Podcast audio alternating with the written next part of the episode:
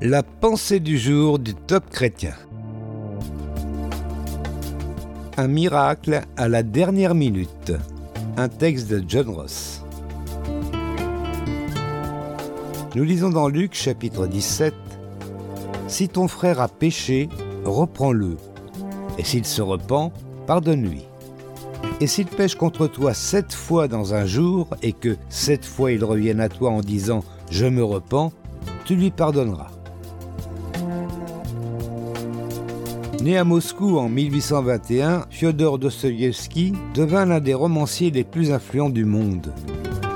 Mais sa vie s'acheva quasiment sans que son talent ne soit reconnu. En 1849, il fut arrêté et emprisonné avec d'autres personnes qui étaient soupçonnées d'avoir des idées radicales.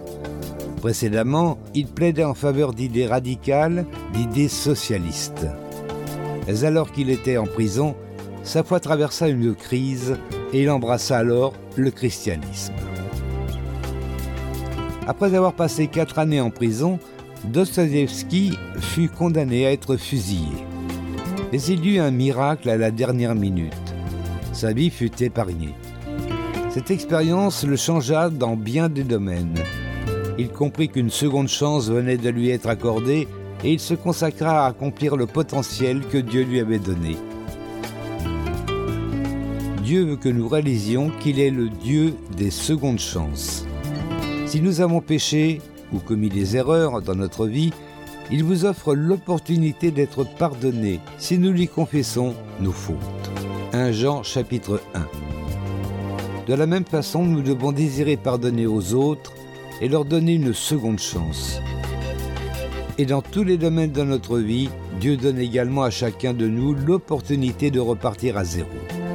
Il peut ouvrir de nouvelles portes, transformer la défaite en victoire et même tracer un chemin dans une étendue déserte sur laquelle il semble qu'il ne puisse y avoir de chemin. Ésaïe 43. Un conseil pour aujourd'hui. Aujourd'hui, demandez à Dieu de vous rendre sensible à vos péchés. Confessez-les et recevez sa liberté. N'oubliez pas de pardonner à ceux qui ont péché contre vous et n'abandonnez pas si vous passez par l'échec ou la frustration.